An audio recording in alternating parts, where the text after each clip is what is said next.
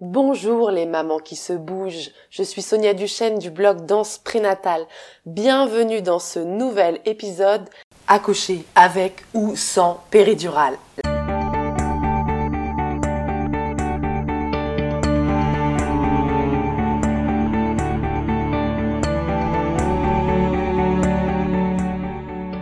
Quelle grande question que je me suis souvent posée. Et c'est une question légitime que chacune d'entre nous peut également se poser. Hésitante entre la peur de la douleur et l'envie de la soulager d'une part, et puis l'envie de mettre au monde son bébé de la façon la moins médicalisée possible d'autre part. Alors je vous l'annonce tout de suite, j'ai pratiqué les deux. Un accouchement sous péridurale pour Gabriel et un sans péridurale pour Liam. Voilà, je vais vous raconter ces deux expériences totalement différentes. Nous avons l'immense chance dans notre pays d'avoir le choix, même si l'option sans est un peu plus compliquée à mettre en place. Alors la douleur fait partie de nos vies. Elle est liée à notre existence, que ce soit la douleur physique ou mentale, et l'homme cherche parfois à l'apprivoiser. De ce fait, la péridurale est un des moyens pour soulager la douleur de l'accouchement. En France, la péridurale est arrivée à peu près dans les années 70 et avant cela, les femmes faisaient 100. La péridurale consiste à injecter un anesthésique local avec une aiguille dans l'espace péridural qui se situe entre les vertèbres et la dure mère. Elle permet de soulager les douleurs provoquées par les contractions lors du travail et par le passage du bébé lors de l'accouchement. En France, à peu près 80% des femmes accouchent sous péridurale. Et il me semble que c'est en partie parce que nous sommes mal informés. De plus, nous sommes peu accompagnés si nous choisissons de faire autrement. Mais aussi parce que c'est entré dans les mœurs et que l'accouchement est considéré comme un acte médical. Alors qu'aux Pays-Bas, c'est seulement 5% des femmes qui accouchent avec péridurale et 30% accouchent à domicile pour leur premier enfant. Au Japon, le recours à la péridurale est rare car il coûte trop cher. Bref, à chaque pays, son approche. L'accouchement est en tout cas un événement majeur qui fait partie de la vie et son appréhension est différente en fonction de la culture du pays. Pour ma première grossesse, j'ai hésité longtemps entre être suivie dans une maternité à l'hôpital ou accompagnée par une sage-femme avec un accouchement en plateau technique si tout se passait bien. En effet, j'avais très envie, comme beaucoup d'entre nous, de vivre un accouchement rêvé, une grossesse épanouie. Et d'un autre côté, je mourais de peur, envahie du questionnement sur la douleur, de ne pas réussir et au-delà de ne pas être une bonne mère.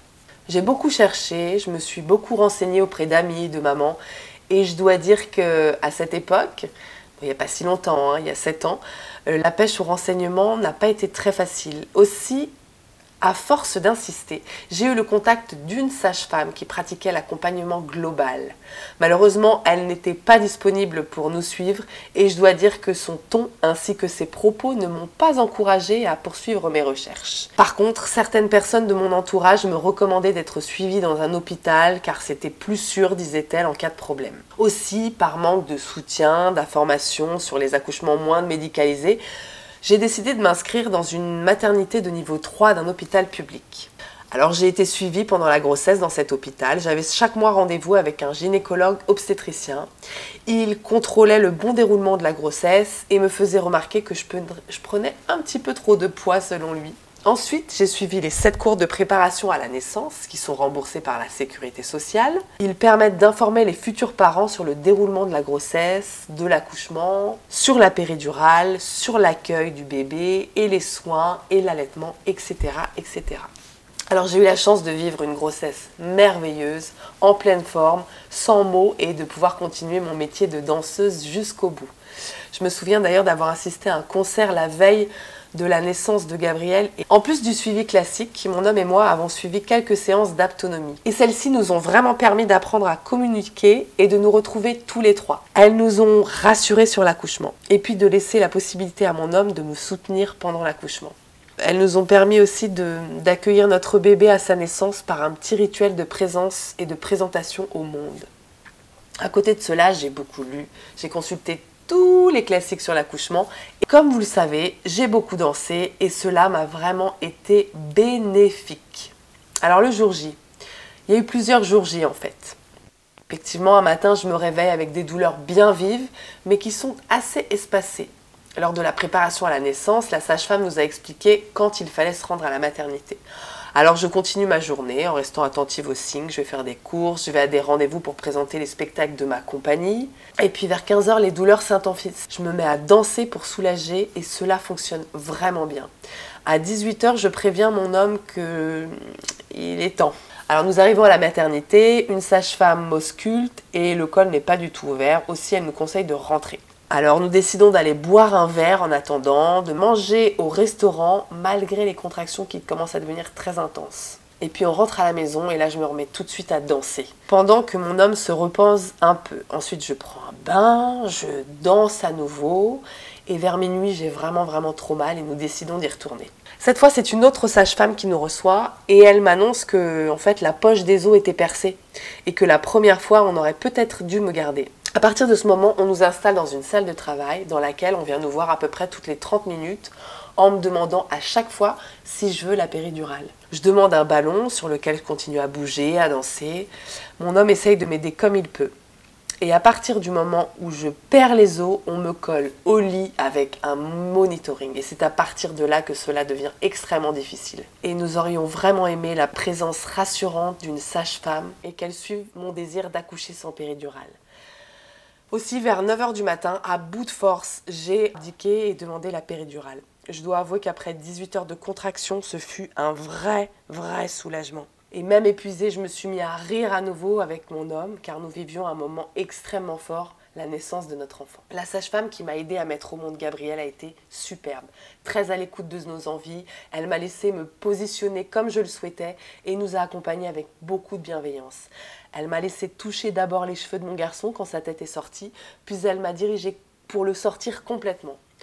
Ensuite, elle a quitté la salle pour nous permettre de rester tous les trois quelques instants. Nous sommes rentrés chez nous trois nuits plus tard. Même si tout s'est très bien passé pour la naissance de Gabriel, nous avons eu un peu le sentiment, mon homme et moi, d'avoir été laissés seuls et pendant un long moment. Aussi, pour la deuxième grossesse, nous voulions être plus accompagnés, au plus près et si possible avec la même personne. Cette fois-ci, ce fut possible et nous avons donc choisi l'accompagnement global par la même sage-femme qui allait nous suivre pendant la grossesse, l'accouchement et pendant les suites de couches.